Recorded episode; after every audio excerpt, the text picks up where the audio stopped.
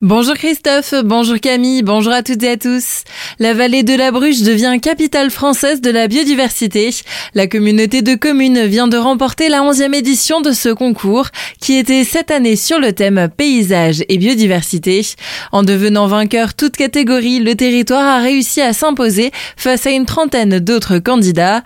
Une belle reconnaissance pour la vallée mais aussi pour l'Alsace qui a déjà remporté deux autres éditions avec les participations de Strasbourg et de Muttersols. L'université de Strasbourg fermera ses portes 15 jours de plus cet hiver. Un plan de sobriété énergétique justifié par la hausse conséquente du prix du gaz et de l'électricité a été annoncé hier par l'établissement. La rentrée se fera finalement le 9 et non le 2 janvier et après les vacances de février, les élèves vont d'abord retrouver les cours avec une semaine en distanciel. Autre mesure, le maintien du chauffage des différents bâtiments à 19 degrés. Selon Michel Denken, président de l'université la facture énergétique va doubler en passant de 10 à 20 millions d'euros. Les syndicats, eux, ont déjà réagi. Ils déplorent le manque de concertation et les risques que pourrait faire peser cette fermeture sur les personnels et étudiants, en particulier au sujet du télétravail. 61 postes de service civique à pourvoir à la collectivité européenne d'Alsace. Une nouvelle fois, la CEA renouvelle son engagement dans la mise en œuvre du service civique et accueille une dixième promotion de volontaires pour la période 2022-2023. Les jeunes intéressés sont invités à se présenter demain dans les locaux de la collectivité européenne d'Alsace à Colmar de 9h30 à 12h30 et dans les locaux de Strasbourg de 15h à 18h. Les critères de recrutement sont la motivation, l'intérêt à la mission, le projet personnel et les capacités relationnelles. Ces missions qui durent entre 7 et 10 mois commencent les 1er octobre et 1er novembre.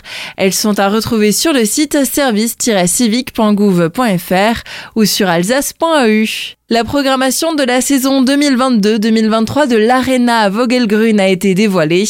Après une première saison de découverte artistique, l'Arena propose d'élargir votre regard sur le monde culturel et artistique grâce à 25 nouveaux spectacles.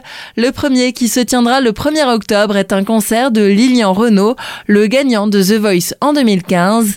Jérémy Golsené, directeur et chargé de la programmation de l'Arena, fait le point sur cette saison 2022-2023 au micro de Anne-Sophie Fels. Elle sera composée de 25 spectacles différents, à peu près la moitié pour les adultes, la moitié pour les enfants. Elle s'ouvrira le 1er octobre et elle va courir jusqu'à fin mai. Alors on retrouve les cinq disciplines qu'on défend habituellement, le théâtre, le cirque, la danse, la musique et la marionnette. Et la particularité cette saison, c'est qu'on a rajouté un club de découverte des arts de la scène. Donc il y aura un atelier par mois avec des artistes professionnels invités qui vous feront découvrir les thématiques qu'ils défendent. Et ça commence dès ce samedi avec l'écriture en prose. On est vraiment là, nous, à l'ouverture du bâtiment, à la recherche de notre public. On continue à ouvrir le plus largement possible l'éventail des possibles, justement, pour que chacun puisse trouver les chaussures à son pied. Dans notre programmation, c'est pour ça qu'on défend euh, autant de formes différentes. L'atelier L'écriture en prose, animé par Delphine Schmoderer, se tiendra ce samedi 24 septembre de 9h à 17h.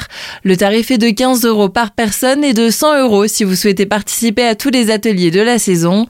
Vous pouvez vous inscrire sur le site arena.eu. Et on termine ce journal avec le chantier du temple du Climont qui touche à sa fin. Alors qu'une démolition pouvait être envisagée il y a quelques années, les visiteurs ont pu découvrir cet édifice sous un nouveau visage le week-end dernier à l'occasion des journées européennes du patrimoine. Après d'importants travaux de charpente qui avaient cédé par endroits, le temple a pu être réouvert au public. De nombreux événements, concerts ou encore pièces de théâtre devraient maintenant pouvoir s'y tenir. C'est ce qui était prévu dans le projet initial qui visait à donner une fonction culturelle en plus de la fonction cultuelle de l'édifice. Un premier concert se tiendra d'ailleurs ce dimanche à 16h avec Marc Hervieux et Bruno Soucaille.